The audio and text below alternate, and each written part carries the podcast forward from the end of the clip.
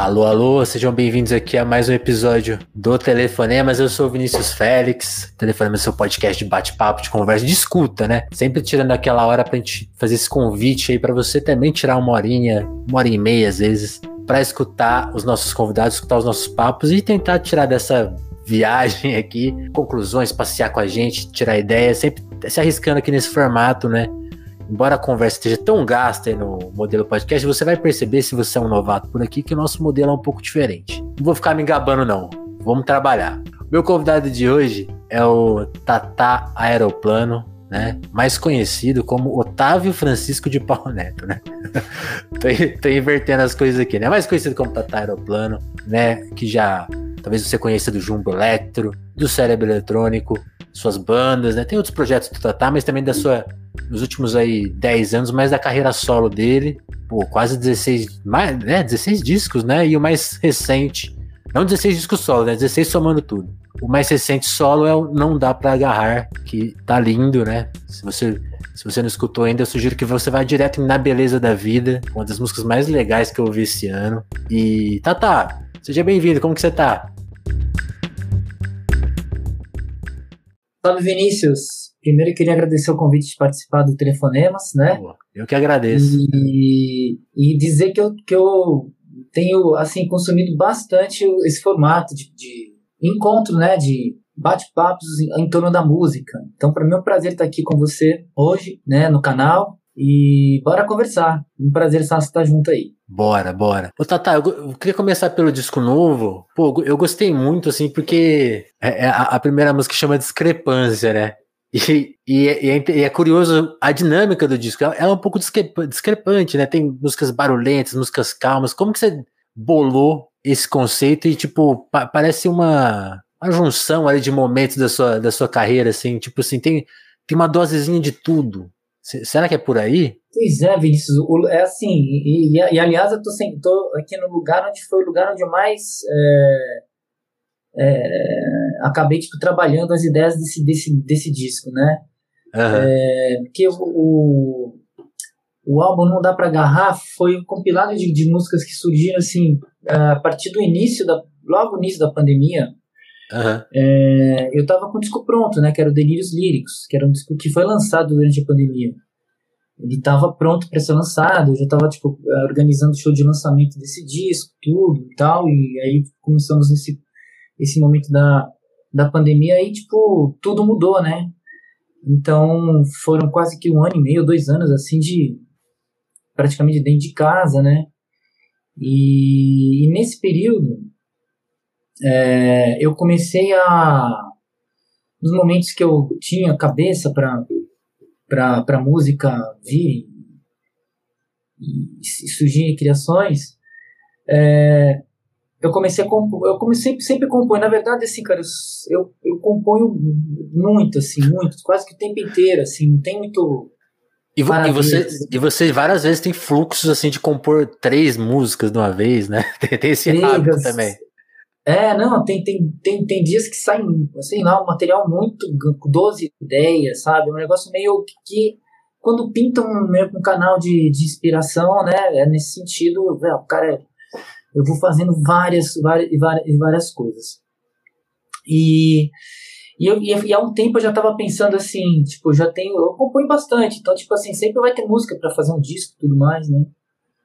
Mas quando chegou lá no início, no meio de 2021, é, e eu sim, desde o meu primeiro trabalho, é, que não é individual, né, que não é solo, mas desde, desde que eu assinei o primeiro trabalho com o Tataroplano, em 2012, eu, eu, eu, eu crio, né, e produzo e arranjo as coisas coletivamente com os Tangalas, com o Junior Book e com o Bruno Buarque. Né, nós gravamos os álbuns no estúdio Minduca, né?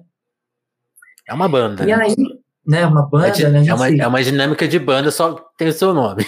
Isso, tem meu nome e, e, e a gente já está pensando assim no, no, futuro, já, já falo em breve, porque acho que não dá, não dá para agarrar, ele, ele vai desdobrar numa coisa...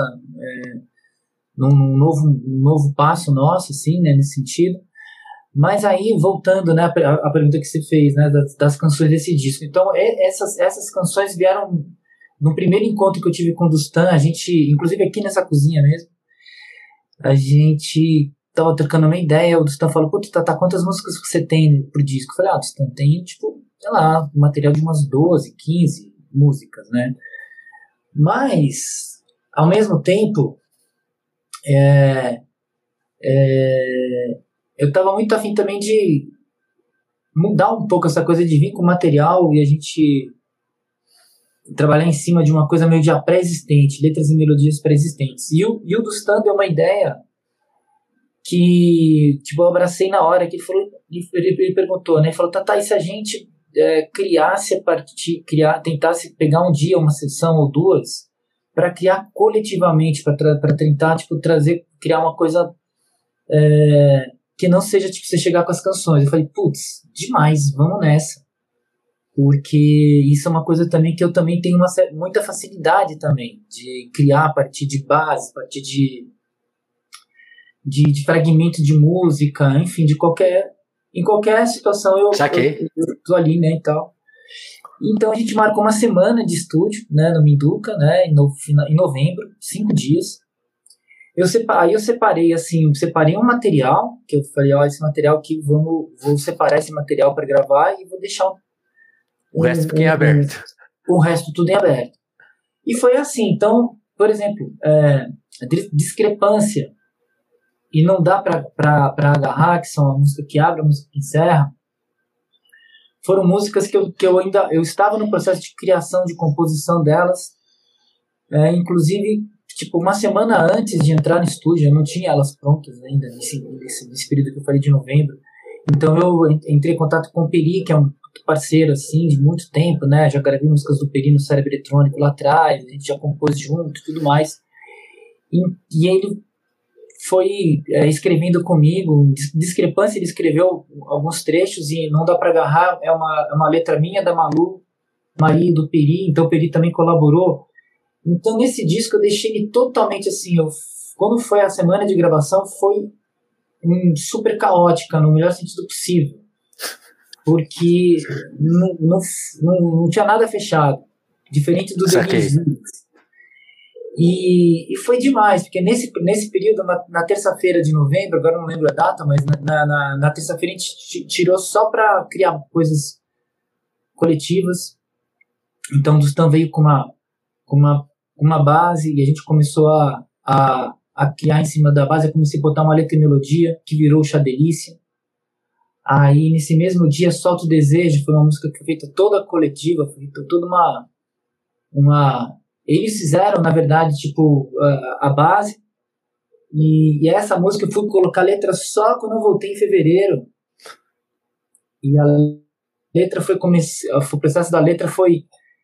foi não tinha letra e melodia. Eu ficava escutando o material. Depois que nós gravamos essa semana, toda, a semana de novembro, eu vim com vários fragmentos, várias, várias ideias de composições coletivas, as músicas que eu já tinha, que eu, que eu, que eu, que eu cheguei lá e apresentei, a gente tocou, como a gente faz sempre e tal, não sei o quê. Fechamos um material de músicas e eu cheguei em novembro, tava com esse material. Então foi assim, foi o primeiro momento, nós voltamos no segundo momento em fevereiro. Então, de novembro até fevereiro, eu passei muitas madrugadas escutando disco. Então, tipo assim, reescrevendo algumas, algumas coisas de letra e melodia, reorganizando coisas, algumas músicas estavam prontas. É, na Beleza da Vida que você citou, né, que é a segunda música do disco, já era uma, era uma letra do é uma letra do Irã Barreto, que é um, um músico compositor é, que eu conheci durante a pandemia. A gente se conheceu fazendo uma homenagem ao Sérgio Sampaio, né, virtual, tudo. E aí eu pirei no trabalho dele a Aline me enviou, tipo, uma letra um dia, ele enviou essa, essa letra, assim, e eu, eu, pus a, a, melodia na hora. É, então, durante esse novembro, dezembro e janeiro, eu fui, tipo, é, organizando a ordem do disco, todos os detalhes para voltar em fevereiro e finalizar o disco, né? Saquei. E o dos nesse período, eu e o Dustan nos encontramos algumas vezes é, mais perto de gravar em fevereiro. E, por exemplo, o Salto Desejo, né? Botando a, a Salto Desejo. Tinha a base pronta e eu ficava pirando e botando algumas coisas. E um dia tava, tava com o Dustan aqui. Falei, Dustan, não consegui ainda, cara. Tô tentando botar uma letra nessa música.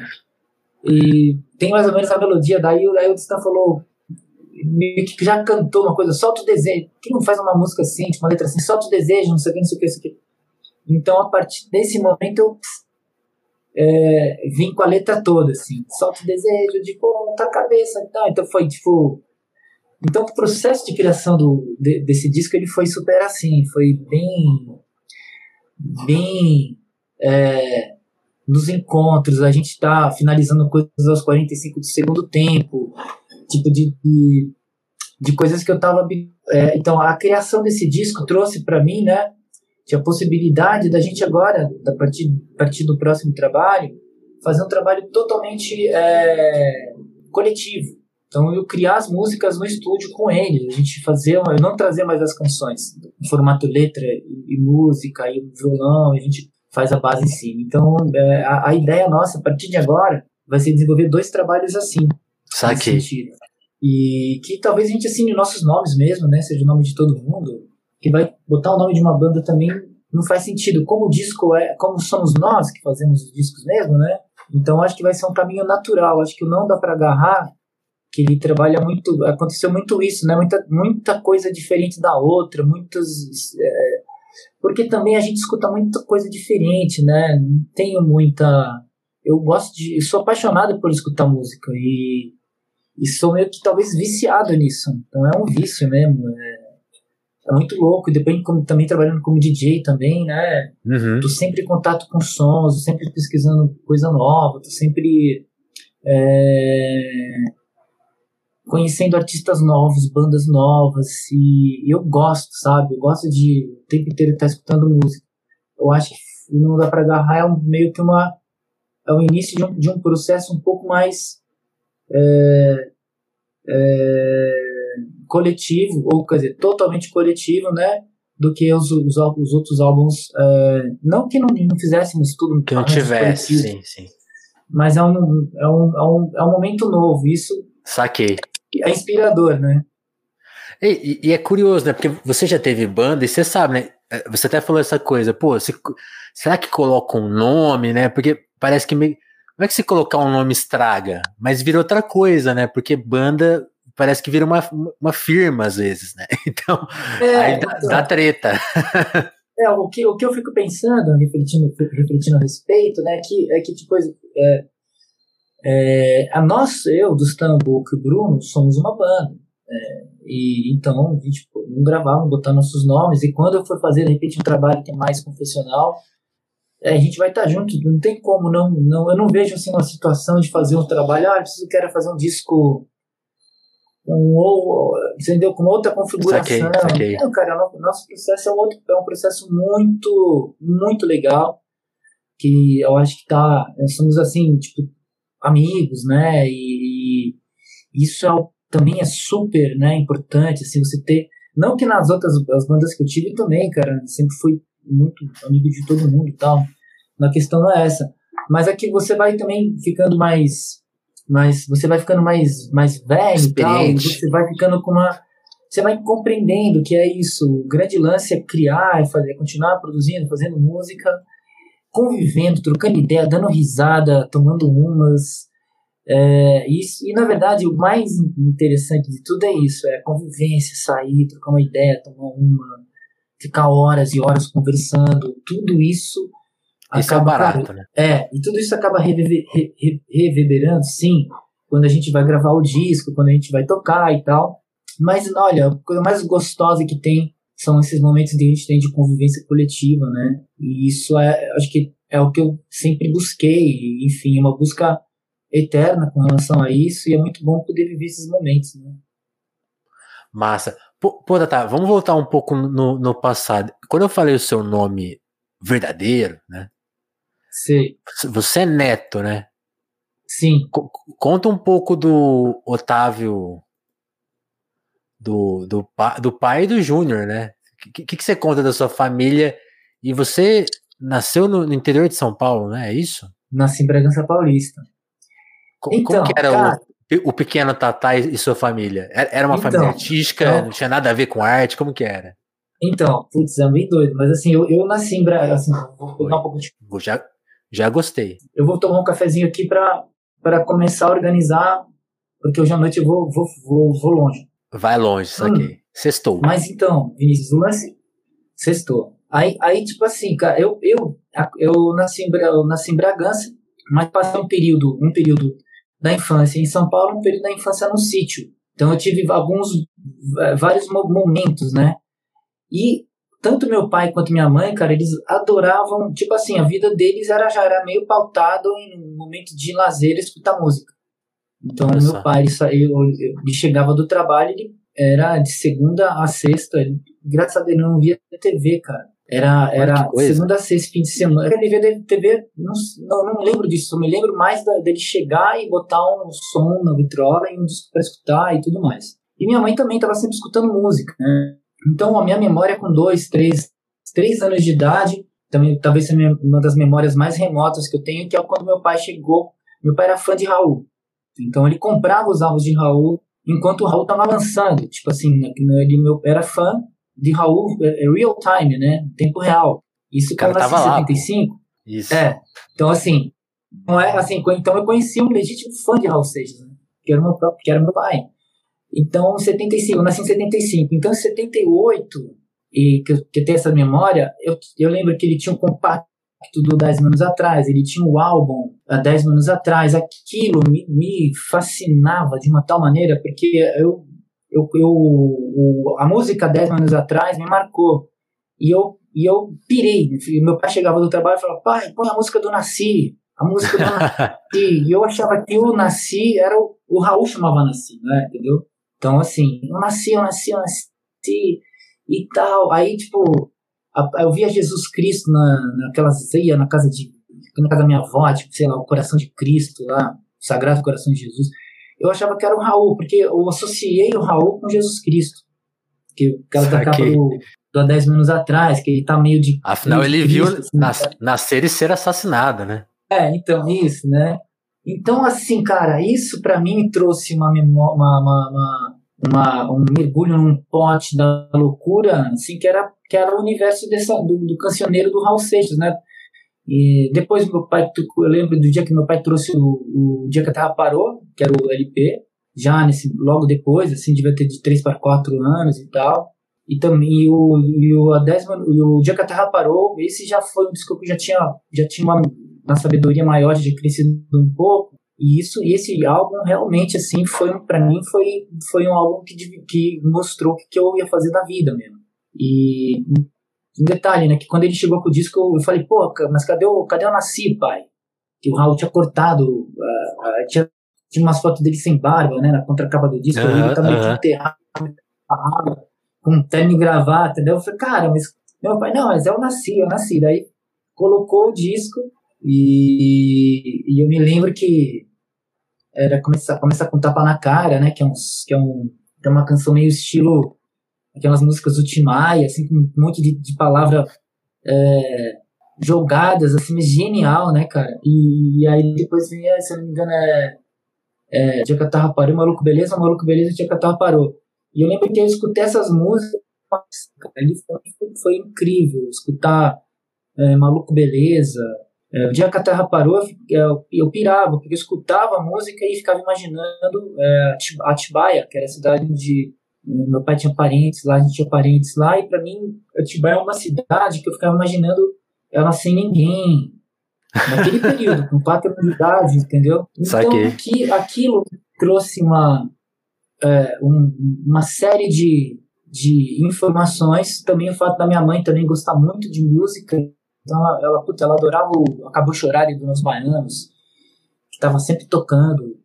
É, gostava dos discos do Roberto Carlos, né? tinha, tinha discos da Rita Lee, tinha é, Chique Caetano juntos. Sim. Então era, uma, era muito. É, meu pai era fã de, de Senhor, então ele tinha coisas do Senhor, tinha coisas do Neo Rosa, ele gostava de Ismael Silva.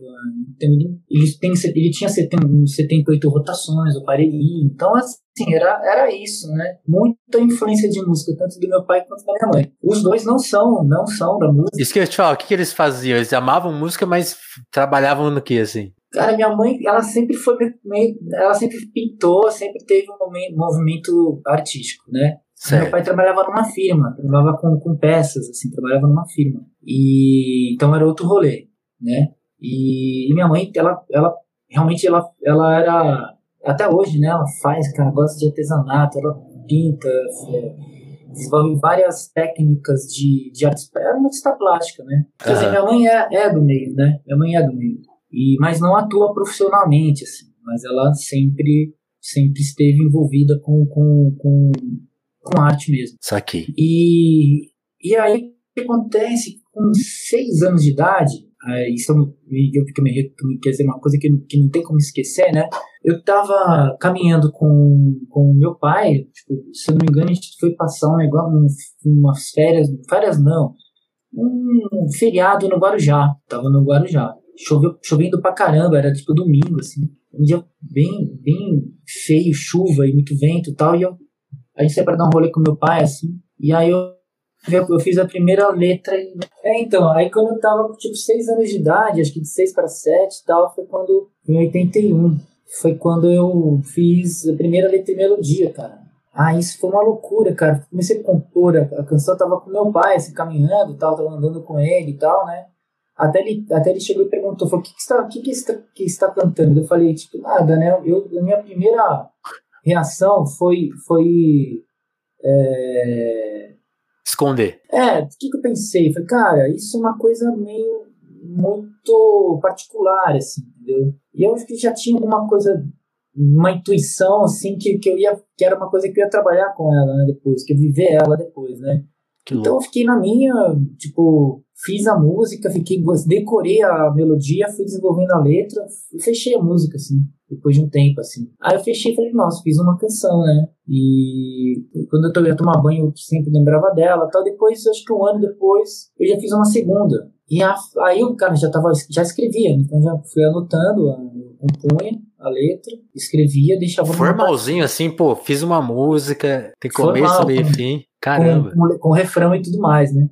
E eu falei, não, beleza, cara, isso é isso é massa pra caramba tal. E, e aí eu fui fazendo, fui fazendo e, e, e já, assim, falei, cara, eu vou, vou, fazer isso da vida, né? Mas como é que vai ser? Eu não sei ainda. Eu sou jovem, criança, né? Não sei o quê. E é muito doido, porque quando você não tem, porque tipo assim, como eu assim, meu pai gostava de música, minha mãe também, não sei o que, a galera tinha vários parentes assim, que curtiam e tal, mas eu tomei a decisão de não abrir para eles que eu, que eu fazia isso. Porque, eu, porque eram música, porque eram letras que se, for, se você for pegar hoje, não é uma música que criança faz, entendeu? Não era música infantil. Você não queria assustar seus pais, né? É, entendeu? É, é algo assim. E, cara, isso, isso, isso pode, vai, vai me trazer problemas, entendeu? E, e isso é uma coisa que de criança, assim, já, já talvez talvez estivesse ligado nisso já, entendeu? Isso vai, vai trazer problema. Então fui fazendo e fui desenvolvendo tudo no paralelo, né?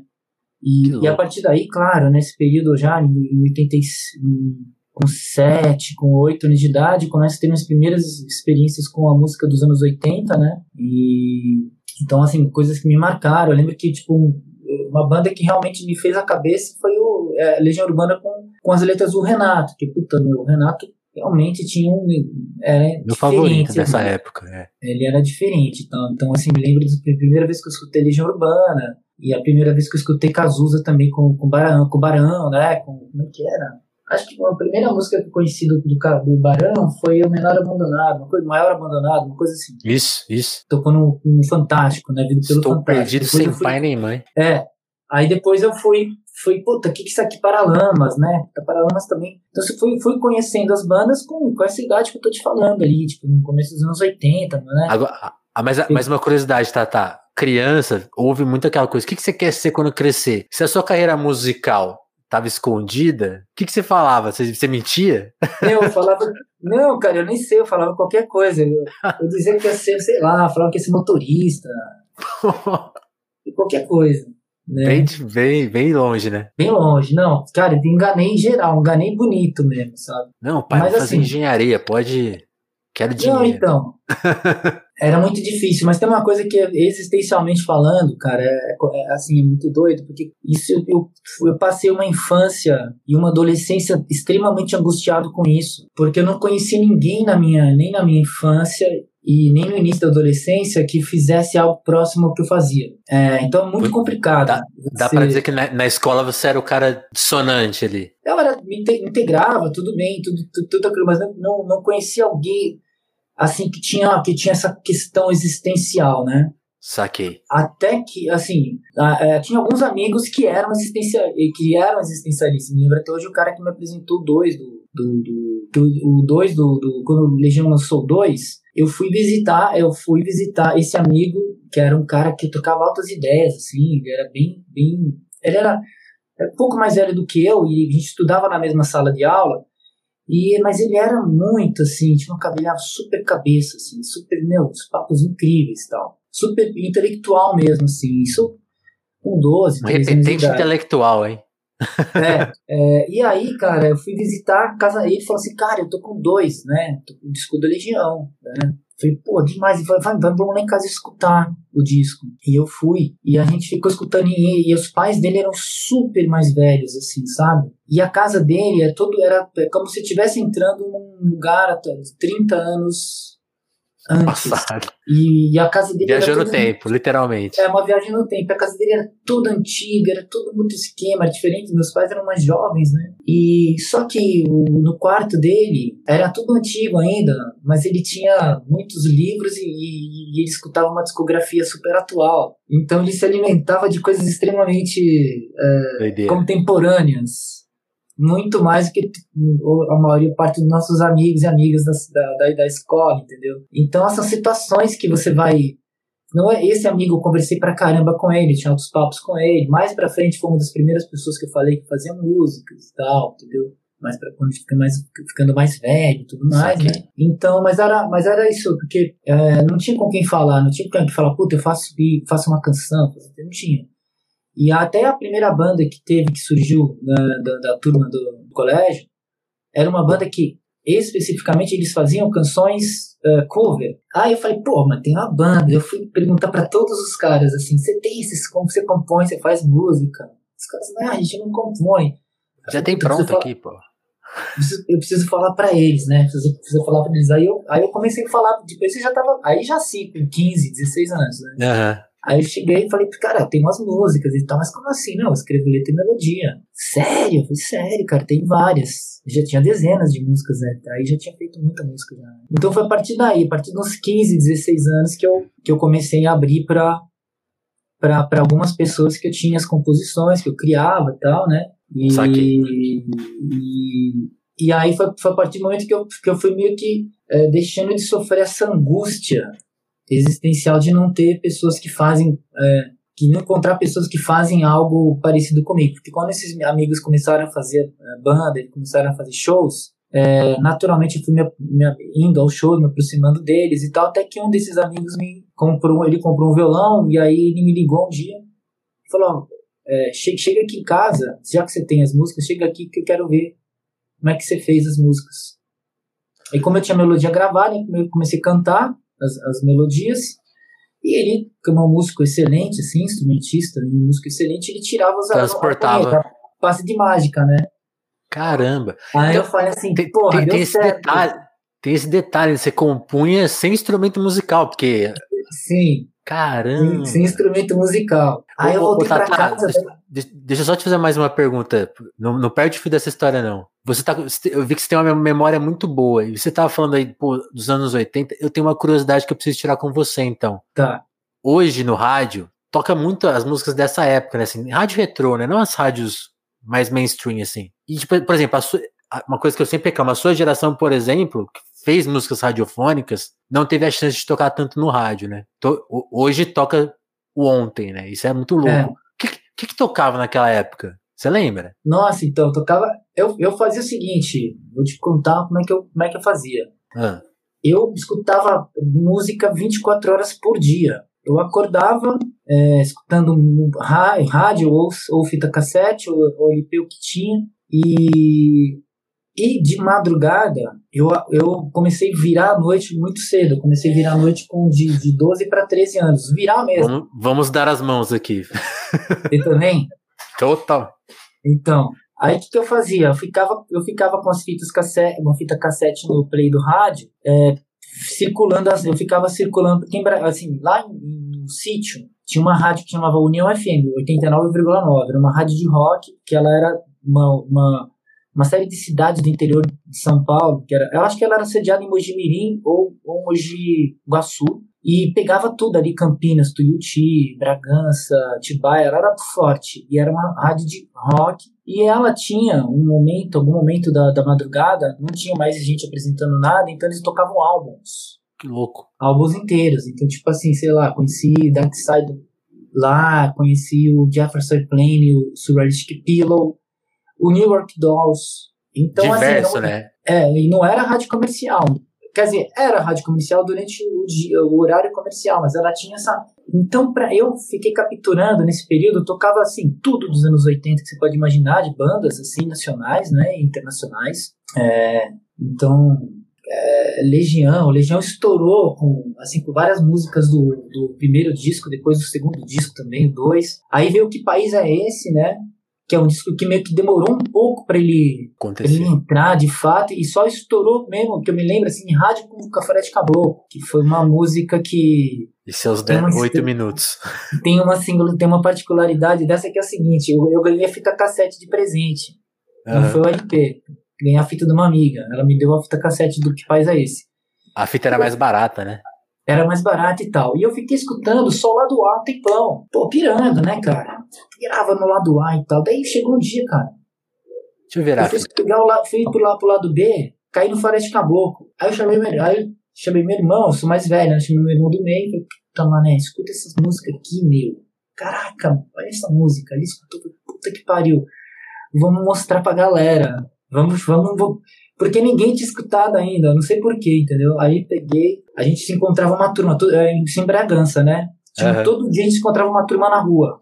Todo dia, eram umas 15, 20 pessoas, tinha dia que tinha mais, a gente ficava na, na, numa praça, tinha um amigo que levava um play, um radinho portátil naquele tempo, né? Que sempre tinha um radinho, um fita cassete e tal. E a gente, cara, olha só, botamos faroeste caboclo.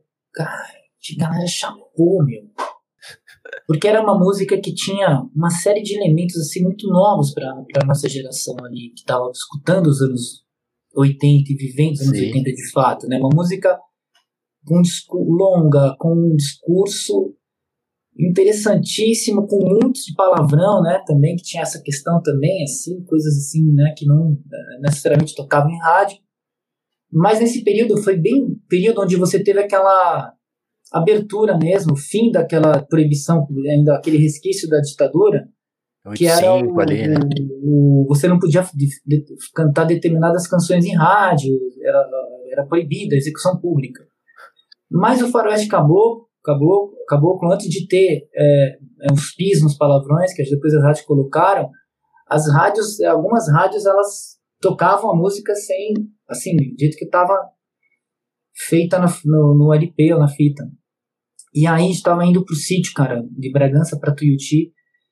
E meu pai tava escutando, assim, escutando uma rádio e começou a falar de caboclo. Tipo, a gente não tinha mostrado pro meu pai essa música. Mas a gente já tinha virado, já tinha, todo, já tinha virado Entusiasta. Hit, assim, já tinha virado. Já da galera. Já tinha chegado nas rádios, né? Porque tinha isso, você escutava uma música e depois de 3, 4, 5 meses ela começava a ser executada em rádio. Tipo, é outro tempo, né? Falando aqui parece coisa de maluco, mas não é. Não, e, e pô, isso é até ontem. Pô, a, na minha época, pô, eu. Pô, eu já, tinha, eu já peguei internet com 11, 12 anos, mas a gente ouvia rádio, gravava fita. E que você é de que ano? Eu sou de, de 89. 89. Eu, eu, comecei a ouvir, então. eu comecei a ouvir música com 11 anos, era 2001. Até ter computador, download, demorou. Teve que. Tinha que ouvir Sim. rádio. Tinha que virar a noite ouvindo música. Então, e essa história você tava, então, essa do Floresta Caboclo é tipo quando você tava, tava nascendo, então, porque o. É. O, é de 88, se eu não me engano. O, eu acho que é isso, 87, 88. 87, o que país é esse, né? Aí, meu, começa a música, cara. Tá, eu tenho dois, eu, eu meu irmão, tem dois irmãos mais novos, minha mãe no carro, no carro indo, tá, dirigindo estrada, não sei o quê. Aí começa, meu, parece a música, né, começa a ser executada, cara. Aí, tipo assim, deu dois minutos, meu pai assim, ó, que música é essa? Ele, pô, rapaz, é Legião Urbana. E ele inspirou, ele adorou, cara. Porque ele tipo, tinha essa coisa meio que o cara que gostava de Raul, né? Não tem. Não ele tem tava assim. atento, né? É, tipo, tinha essa coisa também, tava um pouco aberto, porque tava, né, mesmo que seja uma coisa muito, né, de jovem fazendo e tal, já não era uma coisa para muito para talvez porque ele mas ele tinha essa curiosidade e é isso né que você passou por esses momentos onde você viu uma, uma banda como que eu acompanhei bastante a Legião Urbana mesmo. E então isso para mim assim marcou isso até hoje assim quando eu tô desenvolvendo algum qualquer tipo de trabalho né eu sempre falo cara liberdade de criação de expressão é, acima de tudo né Tipo assim, uma coisa que, entendeu? Tipo, é, é essa liberdade criativa. Às vezes por uma música longa. É, é o que tá pedindo. Se, se a gente se pintou uma parada que vai dar nove minutos, que vai dar sete, tudo bem, não tem problema. É, é, o, que, é o que o nosso, sei lá, o espírito do tempo tá, tá agarrando aqui naquele, naquele momento, né? Total. Total. E, e, e aí você, tipo, pra provar que a gente não perdeu o fio, você estava contando do, do, seu encontro com o seu amigo. Então você, come, você começou a levar as músicas para ele. É, ele então, começou a, aí, a, desenhar aquilo. Aí, aí você começou a ver suas músicas dando, ganhando vida. Como que foi esse efeito de, pô, agora, agora tem um instrumento aqui que era novidade para você? É, aí foi, foi esse primeiro ponto, né, cara? Eu falei, putz, beleza, tem isso, né, não sei o quê. Tem esse primeiro momento, primeira, primeira momento onde ele, onde ele toca as músicas no violão. Aí eu saio de volta da casa dele assim, com uma fita gravada já, porque ele tinha um gravador e gravou. Caramba. Uma fitinha. Aí eu falei, pronto, agora eu entendi. Agora, agora assim, não era uma viagem da minha cabeça. Então eu tenho algo concreto. Isso é uma, uma parada que pode acontecer de uma certa maneira ou de outra. Eu não estava viajando todo esse tempo, não estou louco, né? E a partir daí que, que, eu, que eu comecei a. Aí sim, foi. Fiz várias idas na casa dele, a gente fez bastante coisa. E depois um dia ele chegou e falou assim: Olha, Tata, mano, hum, não é legal você passar a vida inteira tendo que depender de, de alguém que toca um instrumento, cara. Você cria letra e melodia, você cria uma, uma parada. Vou, vamos fazer o seguinte: vamos, vamos arrumar um violão para você e, e você aprende, você vai aprendendo a tocar, que daí você já fica independente, você se torna, né? Então ele me ajudou, fomos pegar um, ele me ajudou a escolher um violão, pegamos um violão. Aí na época tinha virado o plano, tinha acabado de entrar o real. Opa. E eu comecei a, a fazer alguns trabalhos assim. E eu comecei a juntar uma grana e comprei o um violão nas Casas Bahia, no Janine, oh. que, que eu tenho até hoje. E, e aí ele me ensinou os acordes, eu comecei a tocar e a partir daí também eu comecei a, a, a, a criar também as músicas sozinho já, né? Isso foi realmente, ele tinha toda a razão, né? Porque isso me deu uma, uma liberdade muito grande, assim, de, de, de me desenvolvendo ali, tipo, também como compositor, como melodista. Não sou instrumentista, né? Não, não aprendi a tocar, assim, mas eu até to, toco hoje mas, assim, para compor as canções, pra fazer, eu faço muito show também de voz e violão e tal, mas não desenvolvi como instrumentista, né? Saquei. Uso instrumento mais até hoje. Você usa para escrever? Para escrever muito rude, toco, faço show e tudo mais, mas é, eu sou rústico, sei aquela meia dúzia de acordes até hoje.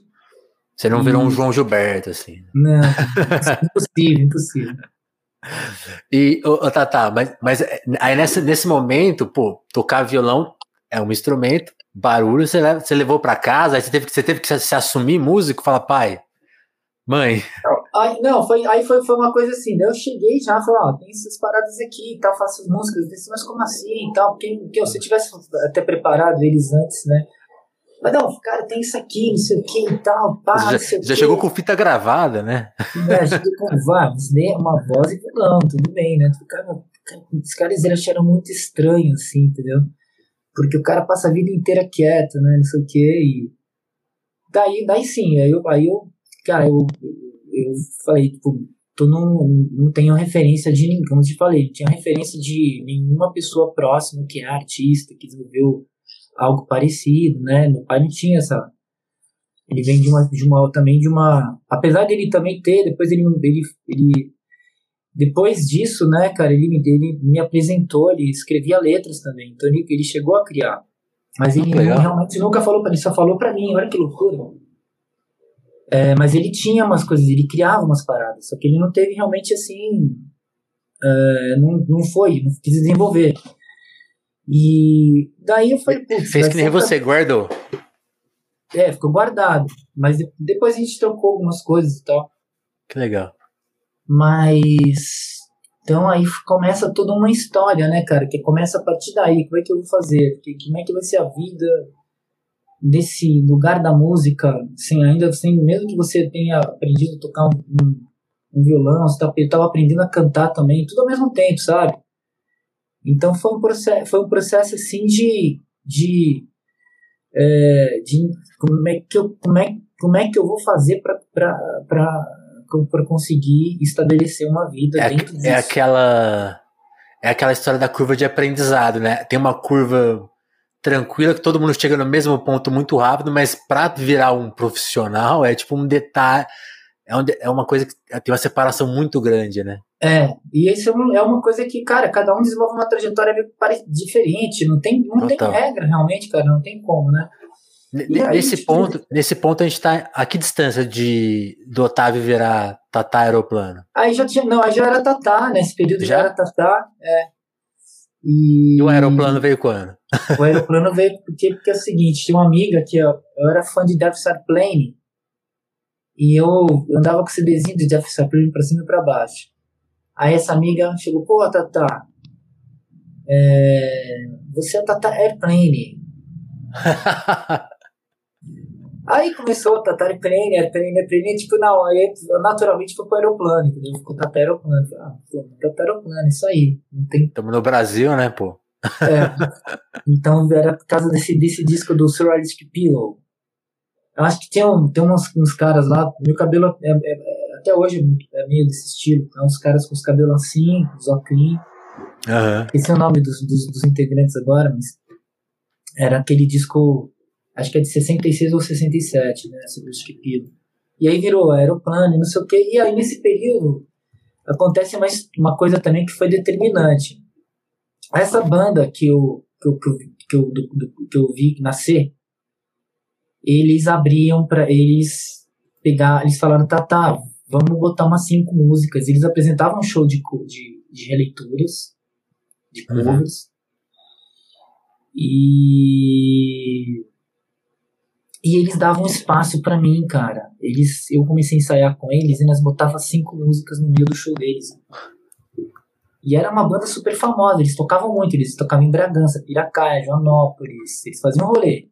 Saquei. Era banda de, de, eles tocavam assim, é, The Cure, é, Metallica, é, Titãs, era banda tipo. É, enfim, um pouquinho de tudo, né? Um pouco de tudo, sabe? Paralamas, pá, não sei o quê. E aí comecei a botar essas músicas lá, e aí, tipo, na, e a cidade de, de Bragança começou a ter um movimento interessantíssimo, que é um movimento que, que até hoje ele, ele tá aí. Uhum. Tipo, o Meno, o, o Meno Del Pique, o Meno Del Pique, que hoje está morando, tá aqui em São Paulo também e tal. Zé Pi, o Juliano Polimeno, que hoje é o cara que trabalha na. Tem, Olha a capa aí, tá, tá. Olha lá, essa aí, essa aí. Olha lá, você pode ver, pode ver que tem uns caras com os, com os cabelos meio. Aí, ó, tá vendo? Deu pra ver, né? então, mas, mas aí tinha, começou a ter um movimento em Bragança de uma galera jovem fazendo som, mais jovem do que a minha geração ali, entendeu? que é o, que é o Meninho, Saquei. que é o Zé. E, tinha uma, e aí tinha uma banda que, é, que eram um pouco mais novos, eles tinham uma banda chamada Cossacos, que fazia... A banda que eu tô falando chama, chamava, é, começou como Impacto Social e depois virou Alfa Zero. Tá? O Alfa Zero era essa banda que eu fazia aqueles cinco músicas autorais no meio do show deles e tal. E os Cossacos também eram uma banda de, de, de cover, só que eles faziam Pixies, já era toda uma, uma banda toda no, no, no cover Moderninha. das bandas Nirvana, Pixies, é, Smashing Pumpkins, né? Tinha toda essa Pavement, era, era bem, bem atual ali, né? Aí um dia os caras me ligam, não, e os caras me convidaram para ser vocalista dessa banda. para ser o vocal, para cantar isso tudo, né? Aí eu fui para eles Saquei. lá e tal, falei, fui pra reunião, falei, galera, eu adoraria, cara, mas eu não tenho capacidade de, de, de, de, de cantar essas canções tal. Não sou um cara, não domino inglês e tal. É, puta, adoraria, muito obrigado tal. Até fiz um teste, não fiz, fui lá, fui lá, né? Fui lá e tal, cantei umas músicas e tal, mas, mas para dizer, porque eu não ia participar do, da, da não daria para ser vocal da banda, mas que eu tinha várias composições, que eu tinha criações e tal. E que de repente podia criar uma banda com ele, que eu queria, que eu podia fazer com eles. Vai que. Uma banda de, de, de autoral. E o Fernando Maranho, que era dessa banda dos Cossacos, ele tinha uma música que ele tinha feito e eles tocavam uma, uma deles na, nos shows. Que era uma legal, entendeu? Uhum. Enfim, aí passa uns meses, não sei o que e tal. Um dia os caras entram em contato comigo e falam: putz, tá, tá. A gente tá querendo fazer uma banda que nem você falou, bicho, vamos fazer uma banda de coisa autoral?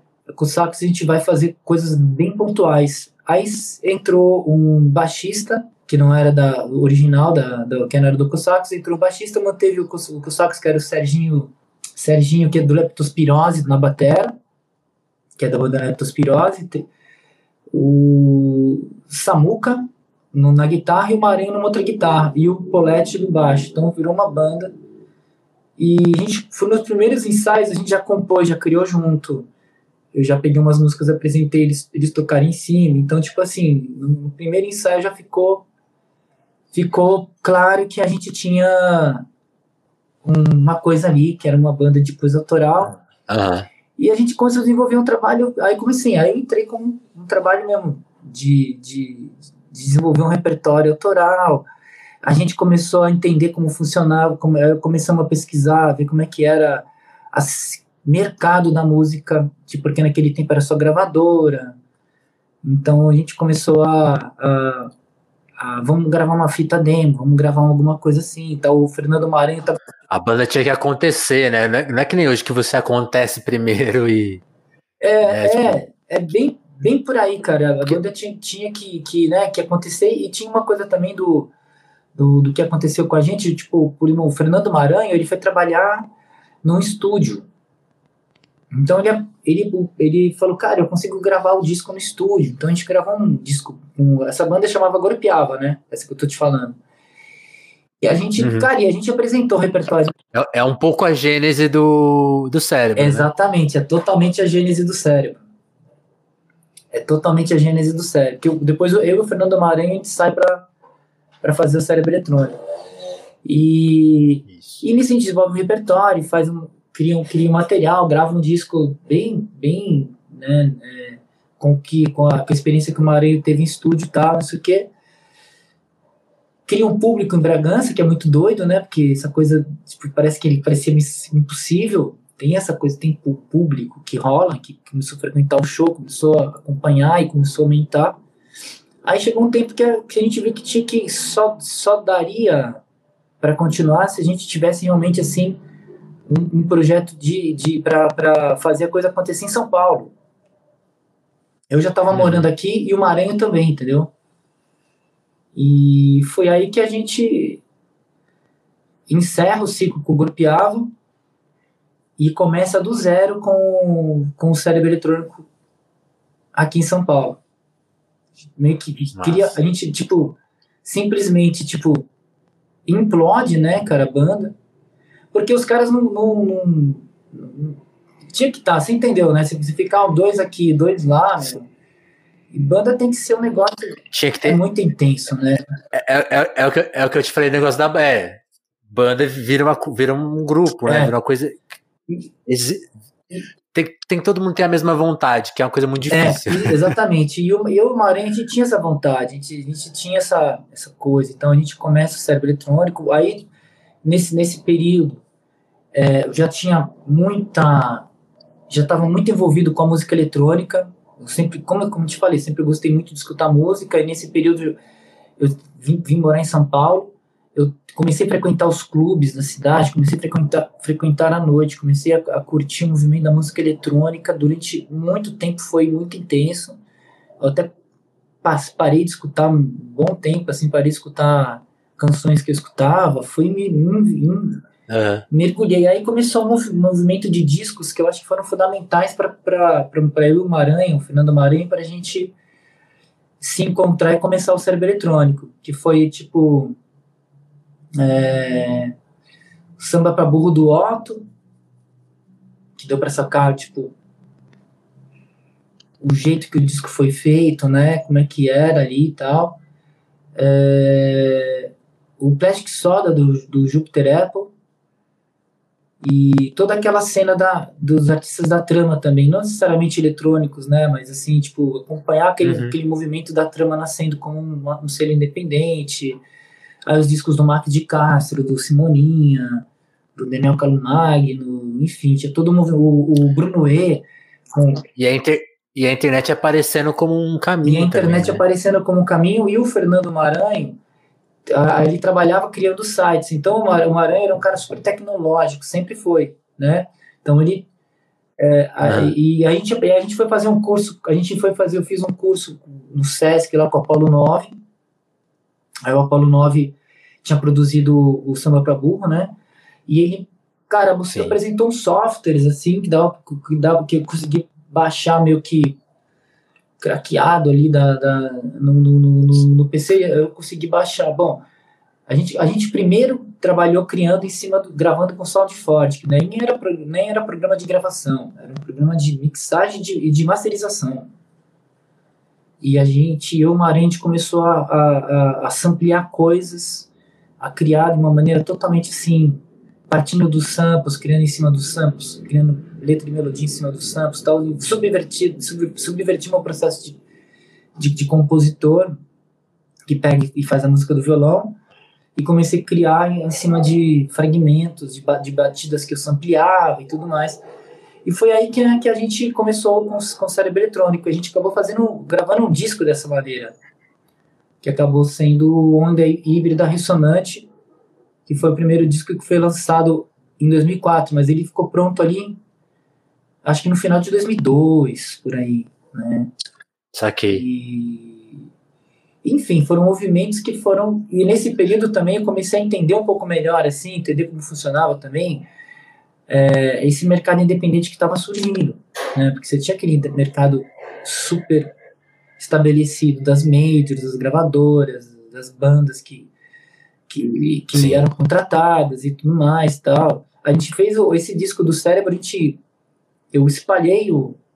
Fomos em, em, apresentando discos para vários, lugares, para tentar, tipo, enfim, conseguir uma. Um, uma chance. É, uma, uma chance com, com, com uma gravadora. E, e, e, aconteceu que o Arthur Jolie, que, é, que na época estava com o selo Record que era da, também do projeto Labo, que me, quem me apresentou o Jolie foi Marcelo Osório, que é, é que depois veio a ser também é, guitarrista da Jumbo Eletro, né? Mas, mas o Osório que é engraçado, eu conheci o Osório por um amigo em comum que mandou, falou assim, Tata, você tem que conhecer, ele falou, Osório, você tem que conhecer o Tata, aí ele falou, Tata, você tem que conhecer o Osório, ele, ele apresentou, ele passou e-mail do Osório para mim, o, o, o, eu tenho esse e-mail guardado até hoje, e o, o Osório, ele fazia uma noite, chamava Aeroporto Man, Aeroporto Man, que acontecia lá na, no, no Man, Bem adequado para então, você. Então, por isso que, por isso que o Michel, o Michel Nath, que apresentou, né? Falou, cara, tem que conhecer o Tataroplano. Você faz o aeroporto humano, você tem que, você tem que chamar o Tataroplano aí para conhecer o, o, lugar. E eu fui lá conhecer, né? Numa, numa, numa noite lá, e a gente ficou super, acabou ficando super brothers.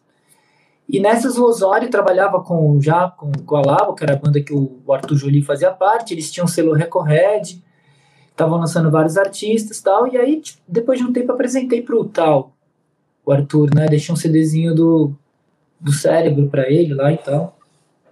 Aquele, aquele CDzinho demo, assim. E aí um dia eu tô uhum. saindo do cinema, assim, de, saindo do cinema, naquele tempo tinha telefone, mas eu só pegava mensagens da caixa postal porque não tinha grana, era telefone só para receber ligação e, e, e, pegava o postal através do, do cartão do orelhão. Aí parei no orelhão pra pegar okay. se tinha mensagem, tinha uma mensagem do, do Arthur ali. Porra, aeroplano, cara, demais, cara, eu pirei nesse disco do cérebro, vamos lançar pela Record cara. Só que a gente precisa ver, só que a gente Olha. precisa só ver onde nós vamos masterizar ele, porque o disco não estava masterizado, né? Aí eu falei, nossa, que demais, cara. E eu, sorte que nesse período eu tava trabalhando. É, eu trabalhei durante 10 anos numa universidade, né? E eu tinha acabado de sair da universidade peguei um trabalho temporário, que foi tipo quase que um ano, e eu tava voltando para a universidade. Então eu tava com, assim, trabalhando e tava com uma grana guardada tal. Daí eu falei, Maranhão, vamos, vamos, vamos masterizar então o álbum. Porque esse álbum foi meio que praticamente o custo zero, foi o custo da master, assim, porque o resto a gente fez nos. Sim. Foi assim, foi assim que foi o começo improviso. da, da, da, da doideira toda, assim. né? Que massa. E, e aí, para as pessoas perceberem como que é naquela época o tempo passava mais devagar, né? Porque, por exemplo, a minha primeira lembrança de te ver ao vivo foi já em 2010, que o cérebro super já. Estabelecido. Pelo menos acho que três discos já. É, e, e, tipo, mas, olha que louco, assim, né? Tipo assim, a, a banda tava estabelecida, mas eu, eu acho que quem vê hoje, assim, os festivais com bandas brasileiras e os artistas mainstream tocando com as bandas independentes e, essa coisa, assim, pô, o festival só. Antigamente não tinha, não era tão assim, né? Tinha os festivais independentes, mas eu lembro de ver o, o nem era o cérebro, era você e mais uma porção de, de artistas, tia, Tulip, tocando no Planeta Terra, assim, cedinho. Ah, verdade. Porque a- não tinha esse espaço para música brasileira. Tipo, é- como que você vê? É uma pergunta que talvez seja muito grande para, sei lá, né? você poderia dar uma palestra sobre isso, mas em cinco minutos dá para responder também. Tá, com certeza. Quer, quer, ver, quer ver isso? Tipo assim, você viu a sua, aquela cena, a música independente, hoje quase que. Essa divisão ela se dá mais quase que não artisticamente, mas questão de grana, né? Assim, acho que tá cada vez mais uma divisão social, porque rompeu um muro, assim, né? Tipo, assim, a internet tá aí, ela funciona para todos os artistas agora, né? Então, né? Antes era muito assim, tipo, pô, tem os artistas que funcionam na internet e tem os que ainda estão no velho esquema. E aí acho que a sua geração sofreu muito porque era a transição, né? Então, tipo assim, é o que eu falei, né? Vocês não tocaram no rádio, tocou muito pouco, mas todos cresceram, né? Todos continuaram. Como que, como que e hoje, e hoje é outro esquema, né? Hoje, hoje já tem toda uma estrutura que vai receber o artista novo, então ele já sabe onde vai buscar o edital Sim. e tem as empresas, tem os festivais. Vocês pegaram a coisa em, em obras, assim, para dizer, É, para ser suave. É, eu, eu- eu sinto que tem uma coisa assim, talvez, né, de, de toda essa história que eu tô contando pra você, que é muito doido, que você vai voltando na cabeça, você vai, vai fazendo Aham. novas conexões e tudo mais, mas a, no- a gente começou, o cérebro era isso, um era, é, tava eu e o Maranhão, aí de repente, cara, vamos fazer um show, nós convidamos umas pessoas pra, eu, eu, eu eu comecei a. Eu, olha só como é que funciona, como é que é, como é, como é que a história é doida, né? Aí eu tô num dia fora do tempo, um evento do calendário Maia, acho que foi, não sei que agora que ano que foi, acho que foi no 2000. 2000, eu acho, ou 2001. Não, acho, é, Uhum. talvez 2001. 25 de julho, né? Dia do fora do tempo. Aí fui com o Michel, com esse mesmo amigo que me apresentou, o Marcelo Osório, né? Da, da banda Labo. E aí eu conheci um cara que tava discotecando lá, Alfredo Belo, o DJ Tudo. Ele tava, ele tava botando som. E eu, cara, fiquei a noite inteira lá, porque como eu te falei, sou viciado em música. Eu fiquei o tempo inteiro ali, conversando com ele, ele botando sons, me falando as paradas e tal, não sei o que e tal. E foi uma pessoa que eu comecei a encontrar recorrentemente, assim. É, quase que por acaso. E aí acabou que eu comecei a acompanhar as coisas que ele fazia. Comecei a ir nos lugares que ele. E aí um dia ele falou assim: Poxa, Tata, eu tô com uma banda, fazendo parte de uma banda mó legal, uma galera, vamos fazer um show lá no Tuca. Aí ele falou, né? Aí eu, Simone Sou, aí tem o, o, o Gustavo, que é irmão da Simone, o outro Gustavo, não que é filho do Chagas, não sei o que, e pá. Enfim, bem, fui ver um show do, né, que o Alfredo chamou, era o, o que viria, a banda que viria a se chamar Dona Zica. E é uma banda que era forma- formada pela Andréa Dias, pela Yara Renone, Elisa Assunção, DJ Tudo, a, a, a, acho que a Simoninha Juliana na flauta, a Simone, Simone Sou na percussão, o, o, o- Gustavo Souza na batera. Era uma bandaça, o Gustavo Ruiz no violão, né? Era uma super banda. Aí eu, cara, pirei, vi o show dos caras, pirei. Isso acho que era uma quinta-feira. Aí na sexta-feira fui ver um show do Tom Zé. Tom Zé tava lançando um disco, né? É, 2000, acho que era. Aí sim, acho que talvez. Isso acho que era 2000 mesmo. É, 2000. Final de 2000, dezembro de 2000. Aí. Uhum. Ou janeiro de 2001, enfim. Mas acho que era dezembro de 2000. Aí, meu. Eu tô olhando lá, quem que tá vendo o show? O Gustavo Ruiz, que era a pessoa que eu tinha visto na banda do Alfredo, tocando com o Alfredo Belo no dia anterior. Aí termina o show, eu cheguei, oi, tudo bom, tal, cara, eu vi sua banda tocando ontem. Porra, que massa, é, o, o Alfredo que me chamou. E ele tava com a, com a Tulipa, a irmã dele, ele me apresentou a minha irmã Tulipa.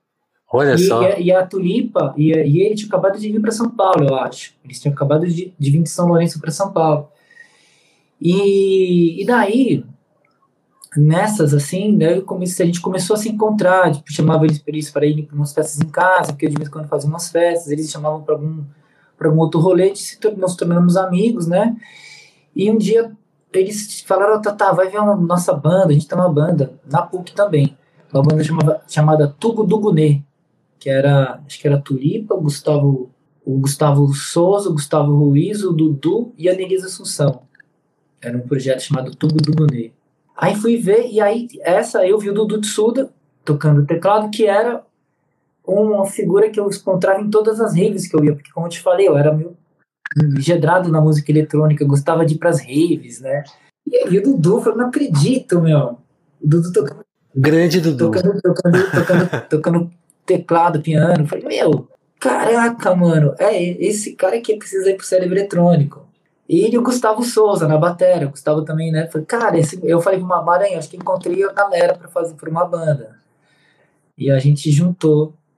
É, começa aí um, movimento do do que depois cérebro eletrônico e depois ainda mais para frente o jumbo elétrico, que foi a mesma raiz, né? Do, do, mas só para dizer que eu, isso, voltando lá na história, você está falando do, desse, do, desse mercado independente e tal, eu acho que nesse período foi um momento onde estava todo mundo começando um, um, um, não só aqui em São Paulo, em todos os lugares do, do planeta, né? Uma, uma, nova, uma nova maneira de se, de se estabelecer na parada sem aquela sem aquela estrutura que vinha das, das, de, das mídias e tal. Claro que, como eu te falei, assim, é, acho que talvez para mim o exemplo mais, mais, onde eu mais me inspirei foi ver o trabalho que toda, todo desenvolvido pela trama, por toda a equipe que trabalhou na trama, por todos os todos, todo, todo o processo da trama para mim foi para nossa geração foi super importante porque também deu ó dá para fazer assim dá para funcionar assim você vai entendendo como funciona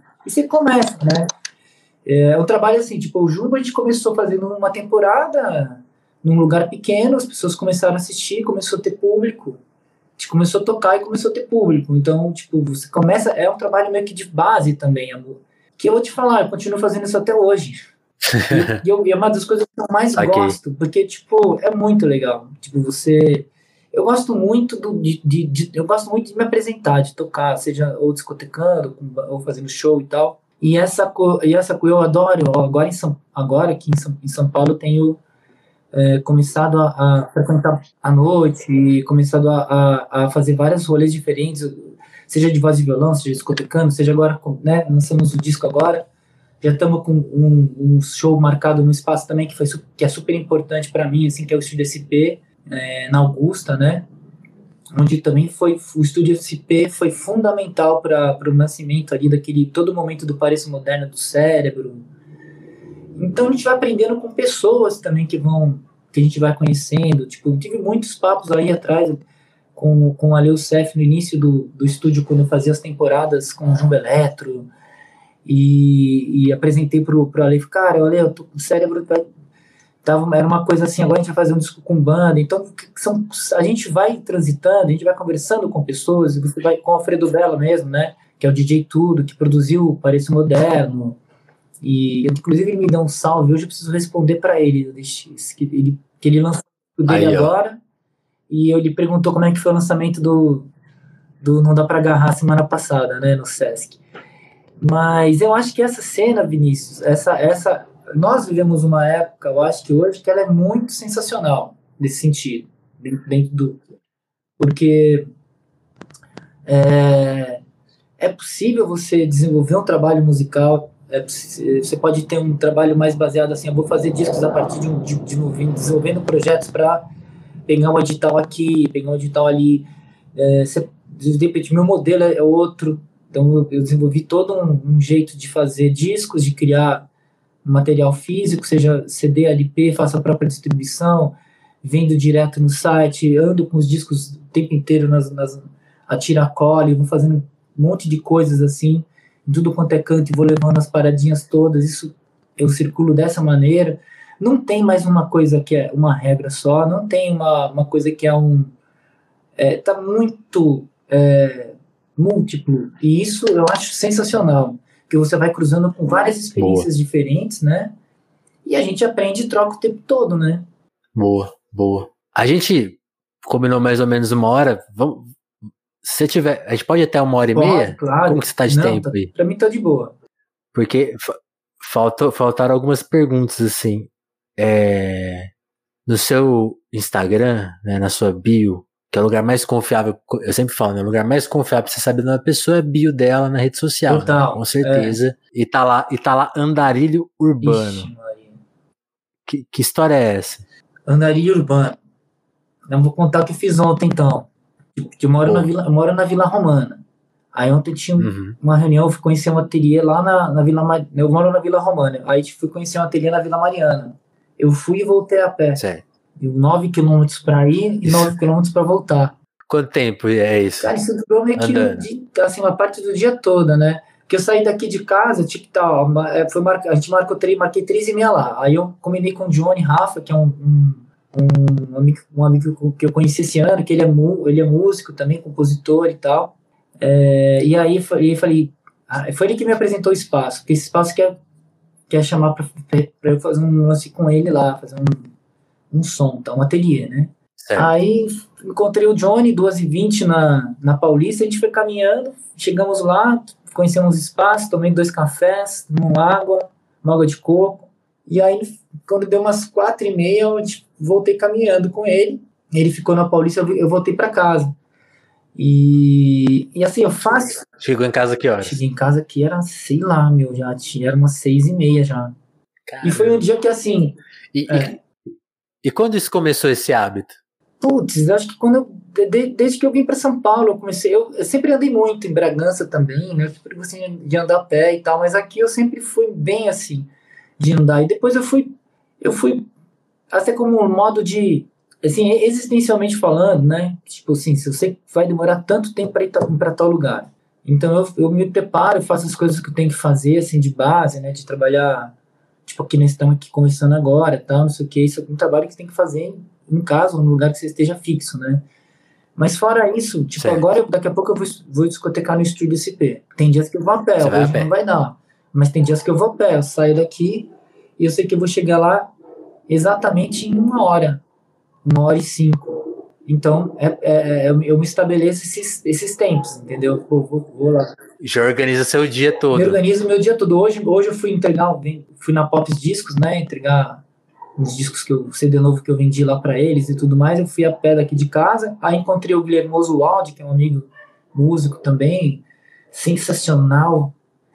Guilhermoso, aí, tipo, encontrei com ele no meio do caminho, fomos lá, precisamos comprar umas coisas na, na Teodoro Sampaio, precisava comprar um umas coisas que eu vou usar hoje para discotecagem. Aí, pô, encontramos o Gustavo Galo no meio do caminho, Galírio, fizemos uns, um, um, vídeo, trocamos ideia, papá, e voltei com, com para casa. Então, assim, o que acontece? Esse, nessas caminhadas acontecem coisas que, que se a gente não fizer, na, não acontece se não for na caminhada.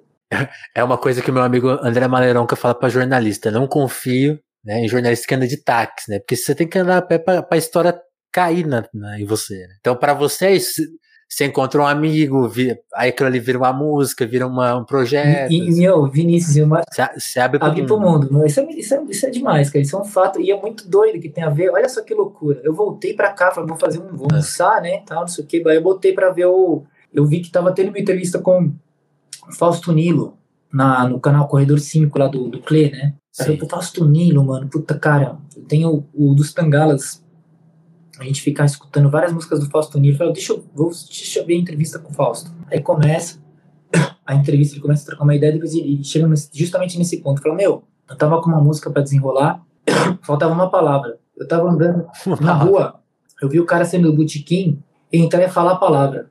Aliás, Caralho. eu liguei pro. A palavra que tá faltando chama aliás. Então, tipo, se o cara não estivesse na rua. Nunca ia ter achado. Ele tava falando justamente. E ele tava falando também na entrevista lá dele que ele deu na, pro Clé, que ele. O Fellini dizia isso. Ele se inspirava nos, nas falas do Fellini, que o negócio tá na rua tal. E é bem isso, né, cara? Acho que, a, a, a, pra, pra, assim, pra mim, a rua ela funciona como um. um é, é onde consigo organizar todas as minhas ideias. Caminhando. Às vezes eu fico sem até sem escutar música, não olho o telefone. Eu caminho assim, tipo. Uhum. Eu jogo o telefone dentro de uma do mochila e vou embora. É, então, assim, são momentos também que você dá uma desapegada desse, dessa nova existência nova. Da hiperconectividade. É, dessa nova, é. Nessa, dessa existência nossa virtual, né? Que você tem que basear toda. Tipo, eu tô conversando contigo aqui e tal, e, e, e, aí ontem, hoje eu já planejei toda como é que vai ser semana que vem, porque é, qual, qual, qual que é o grande lance, né? Equilibrar a, essa existência de fazer as caminhadas então, com o trabalho do dia a dia, que ele é, um, é uma coisa assim, Sim. poxa, eu preciso me comunicar via as, as, redes, como é que eu vou fazer a comunicação na semana que vem, como é que eu vou anunciar, falar dos shows que eu vou fazer entre os ensaios, entre a vida é, orgânica, tem essa vida virtual agora, né? E a gente só consegue é, continuar fazendo música se a gente dedicar é, um, um tempo, né, para essa existência virtual. E, e se, e, e, se a gente não se cuidar, vira tudo nosso, né? Aí só vive no virtual. É, então, exatamente. É. Então, tipo, assim, mas é, é possível, né? Acho que, acho que Acho que a gente tem que estar tá sempre atento a isso e, tá, e tá absorvendo informações que são informações tipo assim, o nesse papo que a gente está tendo agora, está durando uma hora e meia. E é um papo que, se alguém vai conectar com ele, né? Vai precisar de uma hora e meia para pegar esse papo. E o que mais tem hoje é, é gente para conectar essa uma hora e meia de papo. Não precisa ver de uma vez só, mas uh, o que eu tenho feito é isso. a, coisa que eu tenho mais consumido hoje são, são papos, são podcasts. Então, é, eu, ah. não consigo mais dedicar tempo a, a, sei lá, qualquer seriado, nada, nada. Eu gosto de filme, de cinema, e, e aproveito esses tempos que eu tenho, eu vou, vou fazer um rango, vou... Eu gosto de cozinhar também, então eu demoro horas fazendo... Então, põe para começo a fazer o rango, pego uma, um, uma, uma conversa. conversa. maravilhosa. Isso, as conversas têm me inspirado e têm me levado a, a tomar várias decisões. Inclusive, pro não dá para o álbum não dá para agarrar, ele foi criado assim dentro de, desse movimento novo. De estar tá muito conectado, tá muito. Cada vez mais ficar muito mais. É, é, para mim, está muito mais. É, é palpável assim que eu tenho que fazer, como tem que fazer, tipo, não, de lidar com as angústias todas, sabe? E esses uhum. esses esses papos que eu tenho uh, assimilado via sistema de podcasts, uh, acompanho o Matias no Trabalho Sujo, durante a pandemia eu acompanhei muito diariamente, agora tenho acompanhado algumas entrevistas uh, lá que o Cle faz com a galera tal. Comecei a acompanhar o seu canal e, vou. Tem 200 para você então, ver, dá para você ir. Aí, aí, aí, então é isso. Então quando a gente, quando a gente, quando a gente é, e esse e esse lance, Vinícius, é fundamental, cara, porque a gente tem uma, tem uma, tem uma coisa que é, inclusive a gente, todo mundo que, que trabalha com que a gente trabalha, que seja com conteúdo é, artístico, jornalístico, seja ele qual for, que não precisamos, as coisas não são imediatas, não é assim. Tem que ter uma, é assim. uma tranquilidade com tudo que é feito, porque às vezes a gente faz um som, você quer falar do, muito de uma coisa, tá, mas às vezes você tem todo um, um, tráfego com as redes, com as redes sociais, você tem que é um, é um aprendizado. E cara, uma hora você vai juntando uma, todo uma, uma, um, um processo de criação e as pessoas vão chegar nele, entendeu? Com certeza alguém hoje está conhecendo o trabalho, o disco do Maurício Pereira. não conhecia, não, vai conhecer um disco do Maurício Pereira, vai começar a acompanhar o trabalho dele, de repente vai cair na entrevista que ele deu para você. E vai pegar a entrevista inteira. Então é isso. Então não é, a gente está fazendo isso aqui hoje, tem umas pessoas que devem que podem estar acompanhando, amanhã vai ter outras, vai ter outras, vai ter outras, e infinitamente, né? Então é uma coisa que fica, né? Não, isso, isso é uma coisa muito bonita, assim, por exemplo, e no Telefonemas, que é um podcast menor, assim, de tá, alcance, né? Isso acontece direto, tá, tá rolando uma coisa. Esses dias tem um cara aí que, o Ian Ferreira, ele discute política na internet. Eu conheci o Ian, as lives dele davam 200 pessoas, assim. Aí eu falei, pô, Ian, você é legal, vem, vem aqui no telefone. Agora as lives deles, você entra lá, tem 5 mil pessoas vendendo, 2 mil, 3 mil. E aí o que aconteceu? Eu entrevistei ele faz um ano. Entendi. As pessoas estão chegando na entrevista agora é. e comentando, pô, ó o Ian aí, que legal. Ninguém viu na época. Quer dizer, tô exagerando, muita gente viu na época. Mas o público de agora é muito maior. Eu fiquei, caramba, essa coisa existe mesmo, esse processo. Né? Existe, né? cara. E... De descoberta, de conexão. Exato, e assim, com música também é, é, é, isso também. Então, assim, uma das coisas todo mundo que tá fazendo, tá fazendo. É que nem fazer uma. É que, é que nem fazer uma fogueira. Você pega aqui, você vai juntando tal, aí você tem que ter essa. Nós somos orgânicos ainda, porque o nosso corpo é orgânico, né? Total. Tipo, ao mesmo tempo que a gente está vivendo freneticamente essa esse, estabelecendo essa esse voo frenético dentro das, das redes sociais que eu, eu adoro adoro mas eu adoro ler também cara então tipo assim parte da manhã eu pego leio caminho faço comida adoro limpar, arrumar a casa limpar eu faço a roupa inclusive preciso estender a roupa que esqueci de estender hoje.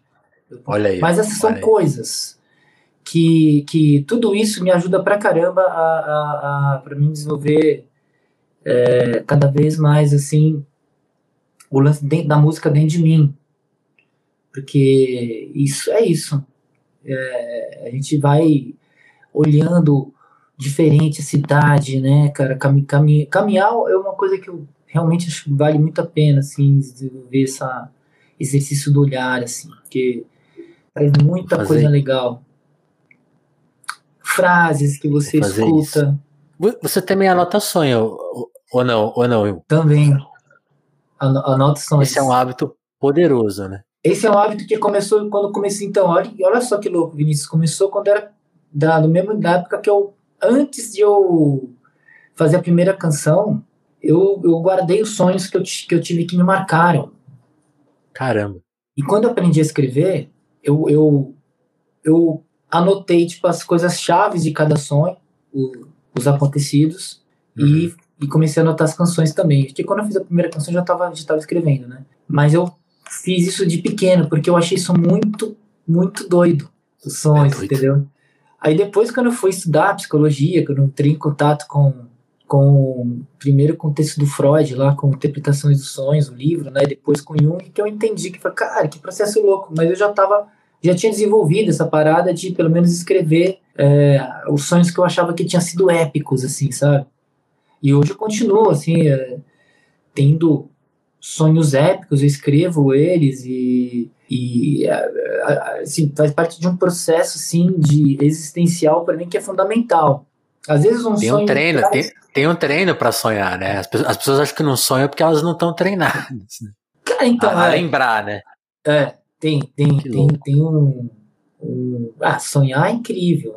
Tá? Sonhos é, é, é, receber um presente, assim, né? Tipo, você pegar um sonho épico, assim, e falar, meu, que, que, que demais. É como você assistir um filme, é, é como você escutar um disco. É uma coisa que a gente deveria realmente é, debruçar e, e, buscar ter essas experiências, assim, mais... Não dá para ter direto, né? Mas, assim, procurar ter de vez em quando. Sim. Uma coisa, uma coisa que aconteceu muito engraçada comigo, assim, eu tenho um tanto um toque razoável, né? E eu tô melhorando. Fica aqui essa anotação para quem acompanha a gente que estou melhorando. E é um processo. E é muito louco, porque esses dias eu sonhei com uma coisa que eu não sonhava, sei lá, 10 anos. Eu lembrei. Falei, caramba, será que eu destravei alguma coisa? Tá Fiquei com isso na cabeça. E, e é muito impressionante. Você, como você começa a prestar atenção, é uma coisa muito rica, né? Aí quando eu vi, eu tava mexendo no seu blog, aí eu vi lá, pô, um texto mó legal. E eu entrei naquele texto e falei assim, isso aqui tá com a cara de ficção. Aí, aí no final lá, sonha do dia tal. Eu falei, cara, tá, tá, Qual tá. foi que você viu? Qual que você, qual que você viu, será? Um que o seu tio te chamava pra ir pra uma Ah, turnê, então- acho que dos World. Não, cara, esse sonho. Não, esse sonho, meu. Tipo, é assim. É animal. Surreal. Surreal, mano. Na hora que eu acordei, eu falei, não, não acredito, bicho. Não, Não, é- acredito. que aconteceu. isso. Não acredito. Isso é impressionante. impre- As imagens que a gente. A gente foi de uma. A gente foi para Argentina. Cara, e assim, as imagens da estrada que eu não consigo pintar ou rodar um filme, mas, cara, é maravilhoso. Era dois, era uma estrada, depois ficava uma estrada de neve, neve na estrada, e dois rios Aham. do lado. No acostamento era rio. Meu Deus, o carro, se escorregar um carro. Não, e o carro vai indo, assim. Aí, tipo, ele chega, ele tá numa. Tá, desse, tá numa, aqui E aquela coisa, né? Você nunca foi de carro pra Argentina, né? Não, não. Já fui, já fui, já fui pra, aquela, pra, pra divisa ali. Aham. Mas era, pra, era uma cidade do interior da Argentina, mas não, não, mas não parecia, não era parecida com a Não era aquilo. Não, não era, né? Que era perto do Paraná. Mas, sabe, pá, pá, aí, tipo, Uhum, isso- é isso. E, e as cores ficam, os personagens ficam, os Stones, né? Mas tem uma relação, assim, de es- escutar muitos Stones, tem uma familiaridade, né? É quando você encontra uma pessoa que você conhece muito ela, a pessoa ter, se, de ter tanto escutado Rolling Stones, foi possível ter tido essa, esse sonho, Sim. de tanta intimidade que eu tive com, com que eu tenho com os caras. Até hoje eu fico escutando eles, né? Então, tipo, tem uma intimidade Não, com eles. Não, eles não têm tem comigo, uma mas coi- eu tenho com eles. Mas aí, aí tem uma coisa, se eles lessem esses, essas histórias suas, eles iam querer saber um detalhe de uma coisa, né? Porque você sonhou com um show, aí você sonhou com as músicas que eles tocam, e o mais legal, sonhou com uma música inédita. Então, É, com uma inédita, que é muito boa. Muito boa. esse- É eles, que- eles querem saber qual que música é essa. Não só essa, tem tem esse, tive um show do Nick, teve um sonho que eu tive também, que eu fazia uma apresentação com o Galo, que o Aham. Nick teve fazer um show maravilhoso. Várias músicas assim lindas, tal, que não são do repertório dele. Aham. Ah, Assim, mas é que, é que eu tava te falando, cara, que é esse universo, quando você entra, mergulha nele, é, é, uma- é- é algo que, eu, que, que nós, realmente nós deveríamos estar mais atento a isso, porque, tipo, se traz, fa- acho que são muitos fragmentos para até entender é, determinadas coisas, assim, não é, não, eu, eu, assim, eu acho que o sonho não, não é uma coisa assim, não tem nada a ver com assim, não, nunca tive uma, nunca, não ponho sonhos como, ah, isso significa isso, Uhum, uhum. sinceramente, tipo, não, eu simplesmente es- tenho um sonho desses, eu escrevo todo o sonho, né, e, e publico, publico, eu, eu acho que são, são presentes que você pode compartilhar, porque, cara, vem uma, uma sonho desse, que você que tava com os Stones, tem, tem uns sonhos que eu joguei uma Copa do Mundo, que eu ganhei uma Copa do Mundo com uma galera, Olha que legal. O Brasil já é jogou- hexa. jogou, jogou, isso, esse, esse sonho acho que foi em 2015, eu acho. Cara, abs- insano o sonho, insano, insano, porque você joga uma Copa do Mundo, você ganha, e a, e a gente volta de carro, de, voltei de carona com, de carro com uma galera pro Brasil, assim, de carro. É, o ca- é, ó, tipo assim, Incrível, não, incrível. beleza, meu. Foi, que bom, né? Você tem esses sonhos, velho, você fala, meu, não é possível, faz gol no sonho. Faz gol no sonho, faz gol. Você faz- joga um jogo, joga outro, joga final. Não Ganha pode, final. né? Então, quer dizer, é uma estrutura de narrativa que quando, quando você começa a, a, registrar ela, porque mais ou menos parece que parece que parece um pinto, é, rola um hack. Estou vendo esse filme, estou, estou vivendo isso, estou fazendo isso e estou registrando. A hora que você acorda, você acorda com tudo vivo. Você acabou de viver Sim. a parada, você acorda e você começa simplesmente, tipo assim, ó, detalhes de papo, detalhes de conversa, frases, diálogos. É, parece que vem meio editado para você escrever. demais. É um absurdo.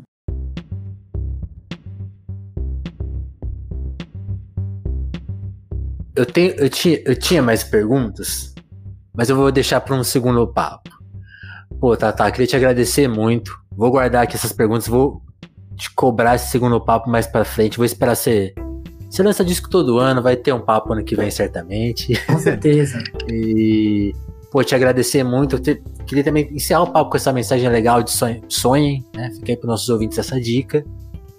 O nosso sonho aqui é manter o Telefonemas no ar, então quem puder colar no nosso apoio, esse com o Pix aqui na tela, na descrição, ajudem aí, fortaleçam esse, essa operação do jornalismo independente brasileiro. Mantenham a gente no ar. Quem tá vendo no YouTube também tem formas aí de contribuir. É o nosso trabalho. E sempre, sempre que eu brinco aqui, né? A maior moeda de troca do Telefonemas é você compartilhar essa ideia nossa com mais alguém. É o maior presente que tem. Lógico, a parte financeira é importante, ajuda a gente pra caramba. Mas manda para alguém, pô. E, e, o papo de hoje foi muito especial, Tatá. Te agradecer muito, cara. Valeu demais, prazerzão te conhecer. Espero que tenha curtido. Legal demais, Vinícius. Eu agradeço muito o papo, viu, cara? Muito bacana. Tamo junto aí. Vou Tamo junto. É, me tornar um, um assíduo é, colaborador do site, ouvinte também. E agradecer, essas iniciativas são fundamentais, muito, muito, muito, muito, muito fundamentais. Então, tem que agradecer demais aí o papo, o convite para falar do disco. Dizer que quem quiser depois pegar, assinar o meu canal também no YouTube, eu publico os discos lá, publico coisas lá. Tem meu site, tataroplano.com.br também, onde você pode chegar nos álbuns. E quem quiser também a discografia, eu tenho, tá tudo organizadinha e através do meu site também, no site e o canal do YouTube, que é um lugar que eu também estou super ativo ali. É, Boa. Vamos junto e, e vamos nessa, Vinícius. Vamos, vamos, vamos fortalecendo, né, cara? Eu acho maravilhosa essa iniciativa. E espero voltar aqui mais vezes. Pode deixar, tá? Obrigadão, turma. Valeu quem acompanhou. Lembrando sempre telefonemas a qualquer momento aqui no YouTube, nas lives. Você fica de olho na nossa programação ao vivo, já tem papo marcado para semana que vem, muito massa. E toda segunda e quarta lá nas plataformas de áudio. Então, a turma do Spotify, fique atento aí. Segunda e quarta tem sempre um papo novo no ar. Valeu, turma. Valeu, Tatá. Valeu, Até mais, gente. Até um abração.